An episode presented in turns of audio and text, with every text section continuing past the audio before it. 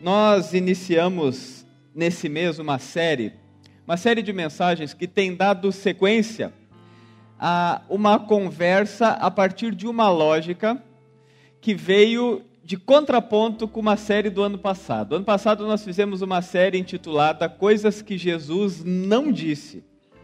E foi uma série onde nós pegamos algumas frases que estão no nosso imaginário, que pessoas falam, que pessoas argumentam, que pessoas dizem como que se estivesse na Bíblia, mas que na verdade não está na Bíblia, e Jesus nunca disse isso, mas a gente internaliza tanto essas verdades que algumas delas a gente realmente acreditava que estava na Bíblia, e na série do ano passado nós tratamos sobre esse tema, coisas que Jesus não disse, com, palavras, com ideias, com frases, com lógica sobre Jesus de coisas que a gente às vezes internaliza tanto que até acredita que está na Bíblia. Lembro até da citação que o William fez de alguém que uma vez disse numa certa um certo evento, uma frase olhou e disse: "Está na Bíblia, né, pastor?" E o pastor disse: "Não está na Bíblia." E a pessoa disse: "É, mas deveria estar." Tá.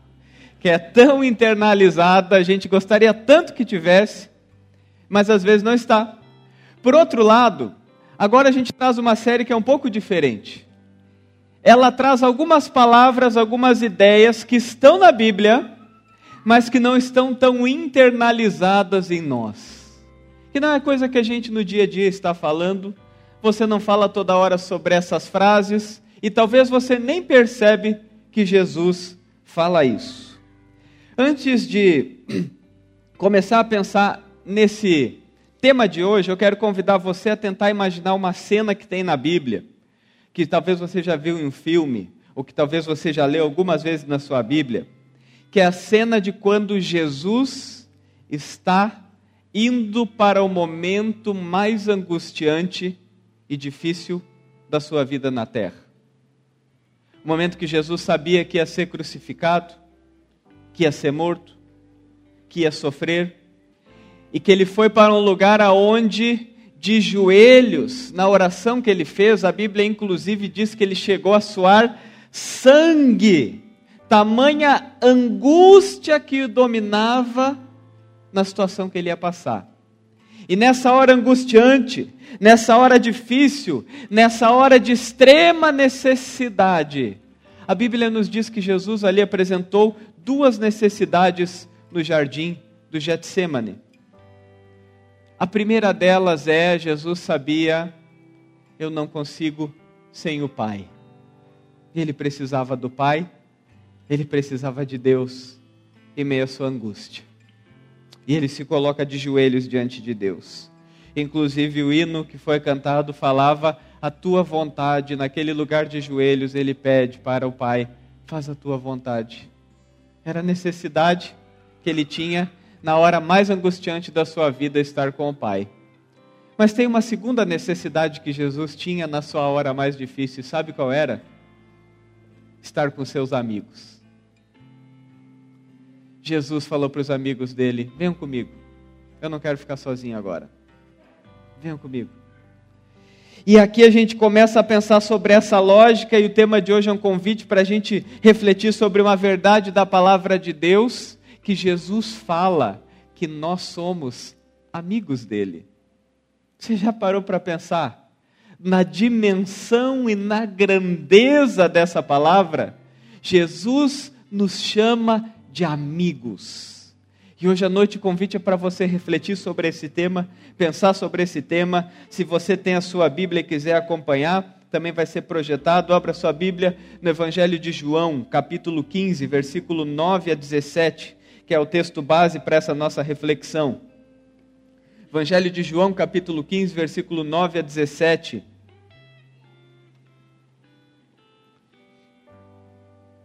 Diz assim: Palavras de Jesus: Como o Pai me amou, assim eu os amei. Permaneçam no meu amor. Se vocês obedecerem aos meus mandamentos, permanecerão no meu amor assim como tenho obedecido aos mandamentos de meu Pai, e em seu amor permaneço. Tenho-lhes dito essas palavras para que a minha alegria esteja em vocês e a alegria de vocês seja completa. O meu mandamento é este: amem-se uns aos outros como eu os amei. Ninguém tem maior amor do que aquele que dá sua vida pelos seus amigos. Vocês serão meus amigos se fizerem o que eu lhes ordeno. Já não os chamo servos, porque o servo não sabe o que o seu senhor faz. Em vez disso, eu os tenho chamado amigos, porque tudo que ouvi de meu pai eu lhes tornei conhecido. Vocês não me escolheram, mas eu os escolhi para irem e darem fruto, fruto que permaneça, a fim de que o Pai lhes conceda o que pedirem em meu nome. Este é o meu mandamento: amem-se uns aos outros. Aqui está uma grande verdade que Jesus diz no Evangelho de João, capítulo 15, quando ele está nessa parte, nesse trecho dessa conversa de Jesus com os seus amigos, com os seus discípulos, com as pessoas que andavam com ele, ele explica uma lógica de relacionamento que existe entre ele e o Pai. E ele fala que ele e o Pai têm um relacionamento de amor. E que esse amor, essa lógica do relacionamento de amor que ele vive com o Pai, ele quer que permaneça, que venha, que seja experimentado pelos seus discípulos.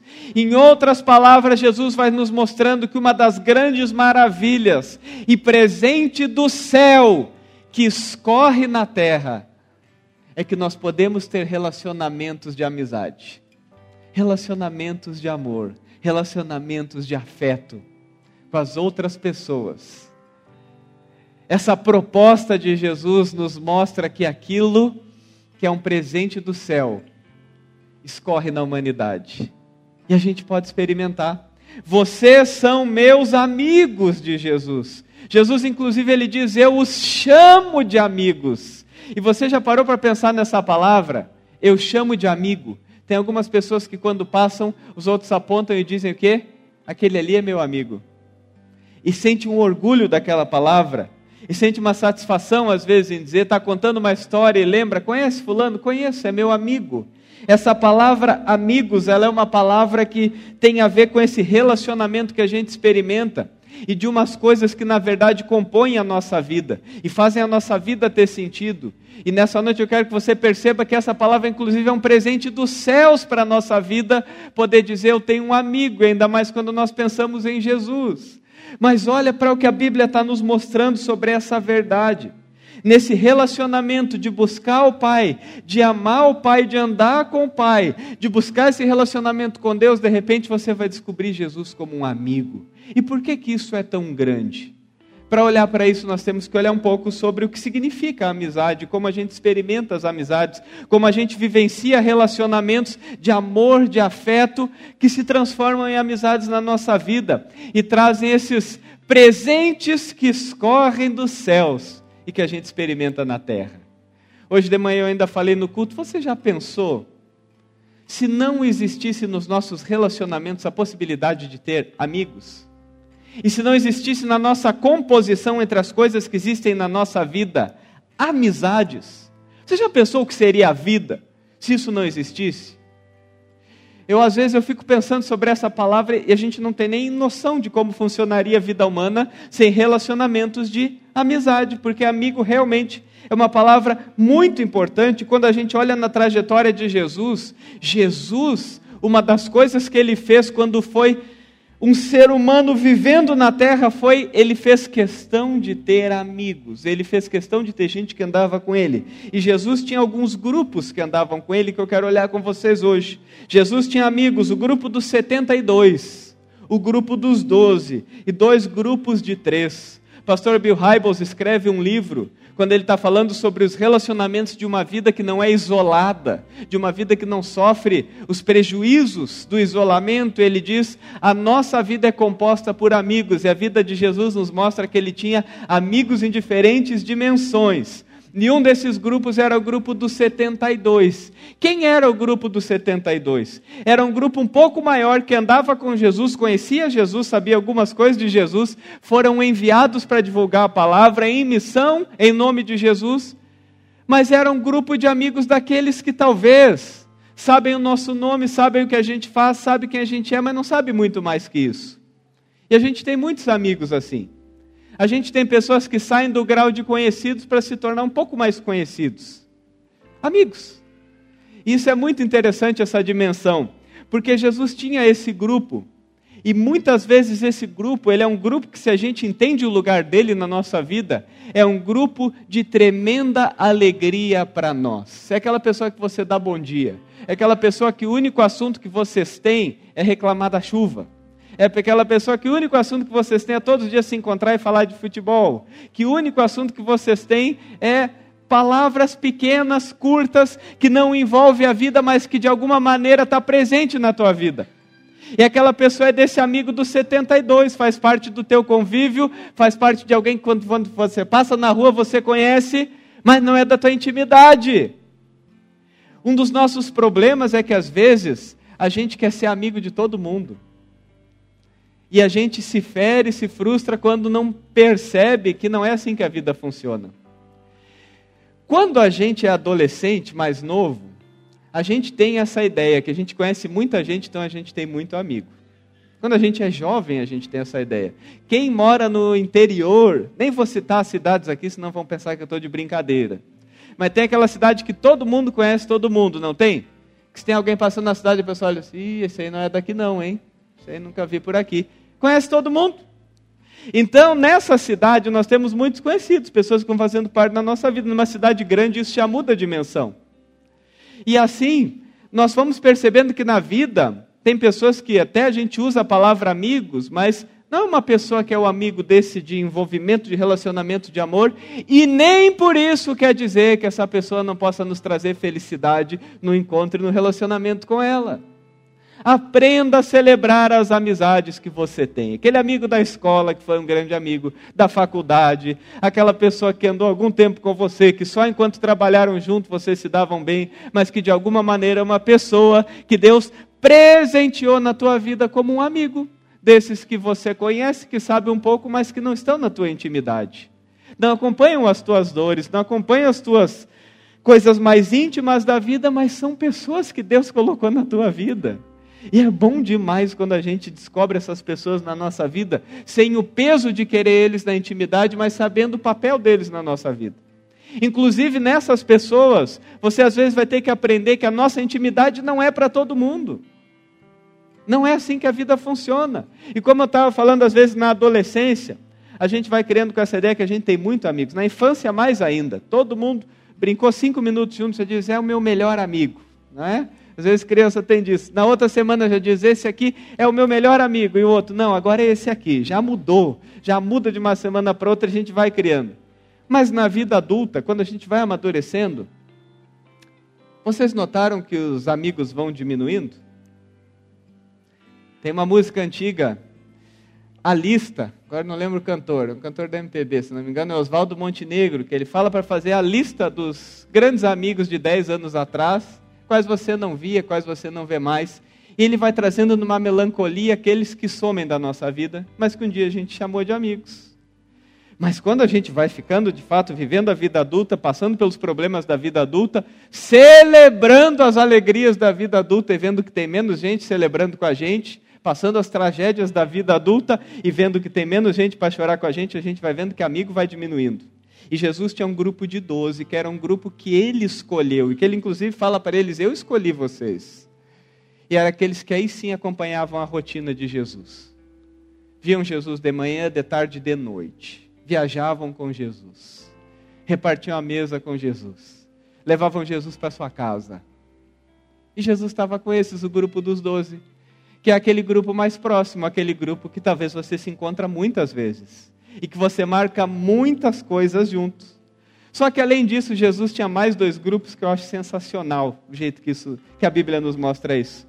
Que são os dois grupos de três pessoas. O primeiro deles é um que a gente fala mais quando fala nos amigos de Jesus, que é Pedro, Tiago e João. Pedro, Tiago e João, eu sei que alguns já pensaram no barquinho para completar a frase. Eu sei, eu sei que vocês pensaram nisso.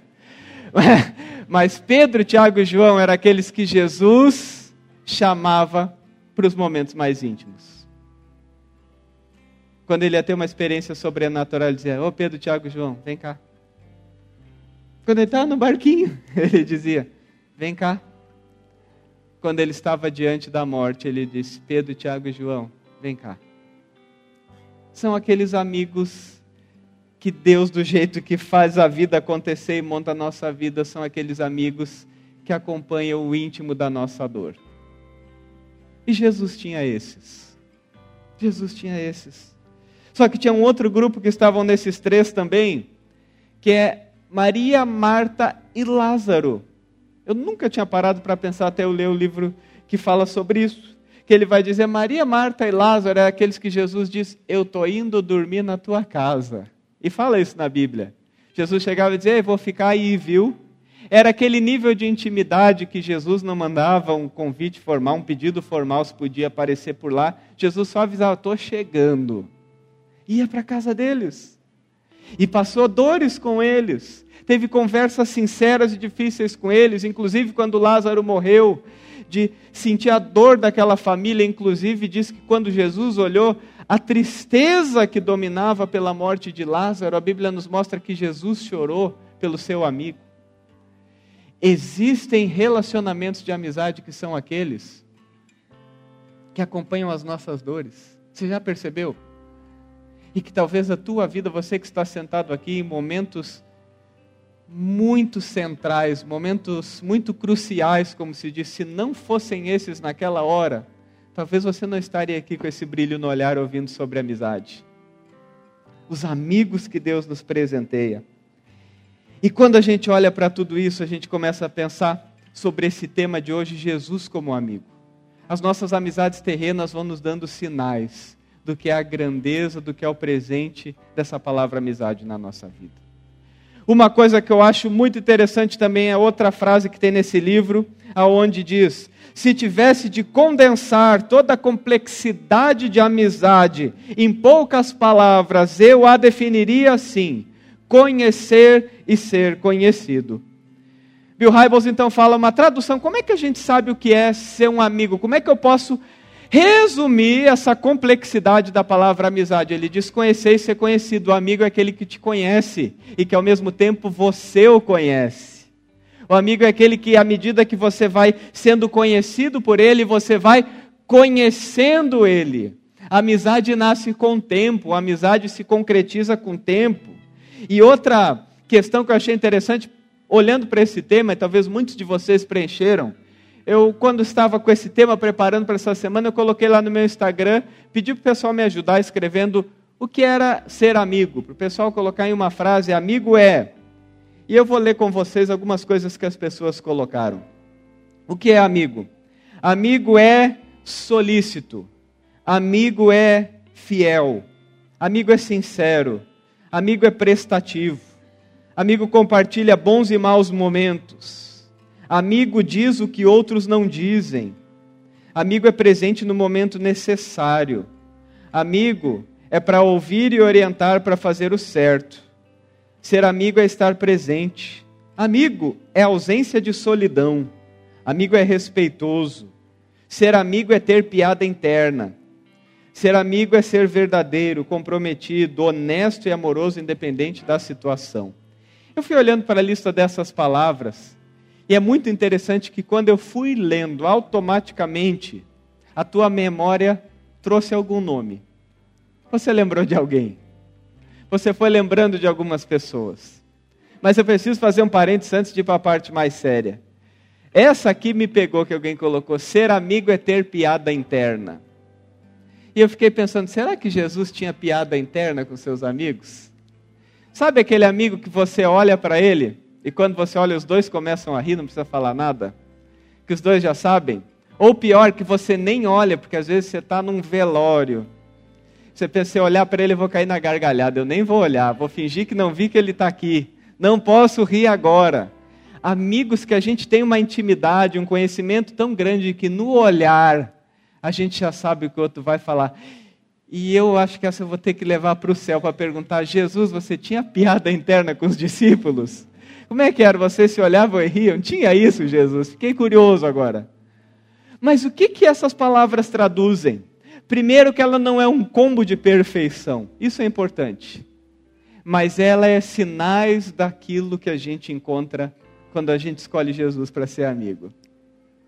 As tuas amizades terrenas e o que elas te fazem sentir são sinais da tua vida, daquilo que você encontra em Jesus como amigo.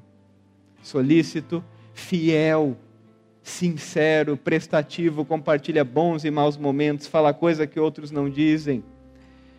Presente no momento necessário, estar presente, acaba com a tua solidão, é verdadeiro, é honesto, é amoroso, está contigo independente da situação. A vida nos presenteia nesse grau de intimidade com amizades, que muitas vezes o maior presente que ela nos dá é que ela fala coisa que ninguém nos fala. E um amigo às vezes nos salva por ter coragem de dizer o que ninguém nos diz. Ter amigo é você ter alguém que nas maiores angústias humanas, você sabe que o teu telefone, pelo menos uma pessoa você vai ter para quem ligar. Eu tive, eu tenho experiência de amigos. Confesso que eu acho que eu não sou uma pessoa com tantos amigos da intimidade, mas tem alguns que eu considero. E uma curiosidade é que talvez eu fico muito tempo sem falar com eles. E tem outros que são assim. Talvez que você até já pensou que nós temos isso. Quando um precisa, liga para o outro, fala com o outro. Mas eu lembro de duas situações que foi quando uma quando meu pai faleceu. Quando meu pai faleceu, eu tinha certeza que meu telefone tocaria duas vezes. Poderia tocar mais, mas eu tinha certeza que duas pessoas iam ligar. E foi bem assim. Tocou uma vez e era um deles. Tocou outra vez e era o outro. Outra vez, o pai de um desses meus amigos, que inclusive faz muito tempo que eu não falo com eles agora, mas são desses, que o pai dele faleceu. Eu estava fazendo um casamento no Pedra Branca. Pedra Branca não pega sinal da TIM, não sei das outras operadoras. Mas eu estava lá, não tinha ligado o Wi-Fi. Quando eu saí do Pedra Branca, entrou as mensagens no 4G, eu vi que o pai dele havia falecido. Já faz um bom tempo já. E aí eu fui, estacionei no Cooper, tem aquele Cooper ali de esquina, estacionei ali e liguei para ele. Deus, só fiquei sabendo agora. Sabe qual foi a resposta dele? Eu imaginei. Estava esperando a tua ligação. Não era no sentido de cobrança.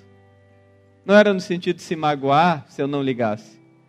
Mas era no sentido de saber nessa hora a gente tem gente que está junto. Que a gente até às vezes fica muito tempo sem falar, mas está junto. Por outro lado, meus queridos, eu quero que você olhe para essa palavra com o convite que a Bíblia nos diz. É interessante que quando no grego se fala sobre amor e relacionamento de amor, tem diferentes palavras para definir amor. Uma delas é a palavra amor ágape, que é o amor grandioso de entrega total, o amor de Jesus por nós é o amor ágape, o amor que entrega tudo sem esperar nada. Mas tem uma outra palavra no grego que é a palavra amor filos, que é amor de amigo. E sabe o que é amor de amigo? Amor de amigo é um amor que eu entrego, mas eu sempre recebo alguma coisa. É um amor que é o nosso amor normal de ser humano, que você sabe como é. Todos os amigos que você tem, não é só você dar tudo, você é amigo dele porque alguma coisa você recebe, ou vocês se dão bem, ou ele combina contigo, ou vocês têm uma história juntos. Mas as amizades que vão trazendo essas características na nossa vida, elas têm esse fator que tem coisas que você sabe, eu entrego muito para ele, mas eu também recebo. E esse é o amor que eu tenho por esse amigo. Durante a ministração aqui, a Grazi falou sobre a história de Pedro. E na história de Pedro é interessante, porque quando ele é amigo de Jesus, ele chega diante de Jesus, depois de ter negado, de falar que não sabia quem Jesus era, arrebentado. E Jesus, para trazer ele de volta, tenta falar sobre esse vínculo deles. Jesus faz uma pergunta para ele: Tu me amas? Eu falei sobre isso ano passado, ou retrasado na igreja. E essa pergunta, tu me amas, era do amor ágape, do amor de entrega total. E Pedro diz para Jesus: Jesus, eu, eu te amo com amor de amigo. Ou seja, o amor que eu tenho por ti é um amor que eu recebo alguma coisa, eu não consigo ter esse amor de entrega total. Mas sabe o que eu queria fazer você pensar ouvindo sobre isso? Pense na grandeza do que esse tema dessa noite nos fala. As sensações que despertou em vocês ao ouvir sobre a palavra amigo trouxe momentos aí que alguns tiveram boas memórias de coisas que são um alívio para a alma. Ou inclusive memórias ruins de pessoas que você um dia teve que se afastar que disse não é meu amigo. Mas também ela trouxe aquele acalento da alma de você perceber o presente do céu que é eu tenho amigos que na hora difícil eles estavam lá. Talvez não é um ou dois, talvez são mais, mas em situações pontuais você percebe que alguém entrou na tua vida. E aquela hora ele foi aquele amigo que era um sinal do céu. Amigos. Só que nessa noite, eu quero dizer para você que Jesus fala: vocês são meus amigos. É muito curioso, é muito interessante, é muita graça que Jesus nos diz que no relacionamento de amor comigo e contigo, ele não está só entregando, ele também recebe algo. Ele também espera algo. E entre todas as respostas que eu tive, a melhor definição sobre amigo que eu achei, pode botar a próxima tela? É uma que diz assim: Amigo é alguém que eu tenho intimidade e experiências. Sabe o que é um amigo? É aquele que ultrapassou o degrau de conhecido e que gerou intimidade contigo. É alguém que ultrapassou o degrau de você simplesmente ter uma palavra de que sabe quem ele é, mas que você cria histórias e vive histórias com ele. Que você passa por experiências boas, ruins, alegres, tristes, importantes na tua vida, na qual aquele amigo está lá. Uma coisa que é, que é que é normal da vida humana, é que agora, por exemplo, muita gente está no culto. Talvez eu não conheço muitos de vocês assim. Gente, vocês estão me vendo aqui e já aconteceu comigo, acontece com o William, com o Daniel, acontece muito.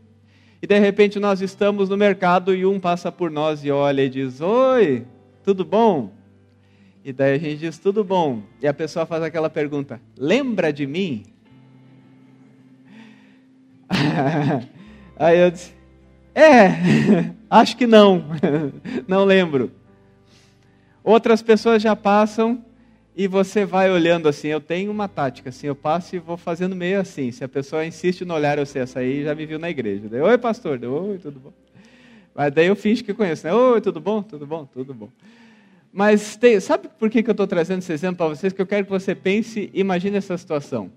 Algumas pessoas a gente realmente não conhece mas ela já nos viu algumas vezes. Essa pessoa pode até se tornar um, um bom bom dia, um bom boa tarde, um bom boa noite, mas ela não é amiga. Algumas pessoas passam a nos conhecer um pouco mais. E são aquelas pessoas que a gente vai pensar: esse eu já vi. Esse eu não sei bem quem é, mas já vi.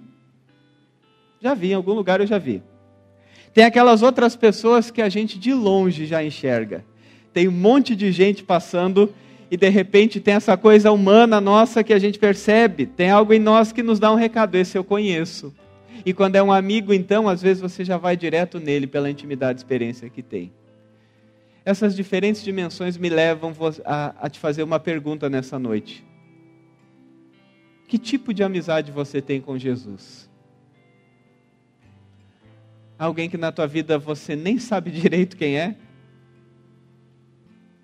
Que talvez você bota o olho não sabe nem se conhece, ou pensa, já vi algumas vezes, ou alguém que vai gerando uma intimidade a tal ponto que você diz: Esse é meu amigo. Eu experimento andar com Ele, eu quero ser fiel a Ele. Eu quero ter experiências com Ele, eu quero ter intimidade com Ele, eu quero entregar minha vida com Ele, eu quero naquilo que a minha palavra diz que é o certo, eu quero ir no que Ele diz, eu quero naquilo que a minha palavra diz que alegra Ele, eu quero me alegrar, eu quero naquilo que a palavra diz que entristece Ele, eu quero me entristecer, eu quero naquilo que é conselho que Ele me dá, eu quero ouvir, eu quero naquilo que faz parte do meu dia, de ter experiência, intimidade, para dia após dia ir criando uma amizade com Ele, eu quero quero nessa noite, a partir de hoje, dizer na minha vida: eu não quero Jesus como um conhecido ou como alguém que às vezes eu imagino que é Ele. Eu quero poder olhar para Jesus e dizer: eu sou amigo de Jesus. Essa palavra Jesus disse. E essa palavra eu quero que você experimente na tua vida nessa noite, que você faça dela uma verdade na tua vida dessa noite, que ela entre no teu vocabulário, que ela entre na tua busca, que ela entre no teu desejo de poder dizer: eu sou amigo de Jesus eu tenho intimidade com Ele, eu tenho experiências com Ele, eu ando com Ele, eu busco a Ele, eu converso com Ele, eu falo para Ele, eu escuto Ele.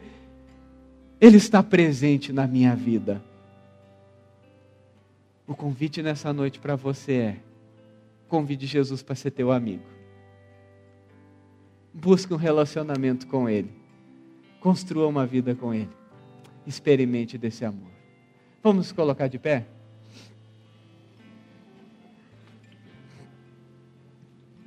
Feche teus olhos e pense nessa palavra que você acaba de ouvir. E comece a lembrar dessa verdade. A vida nos mostra que um presente do céu que desce para a terra é o presente de que nós não vivemos sozinhos e que Deus nos presenteia com amigos. Eu quero te convidar a fazer um exercício com a tua memória. Lembre de algum amigo. Lembre de algo que você já ouviu, que você já experimentou, que você vivenciou com um amigo. E agradeça a Deus por esse presente, por essa hora, por essa palavra, por esse ouvido, por essa presença. Agradeça a Deus por algo que você lembrar.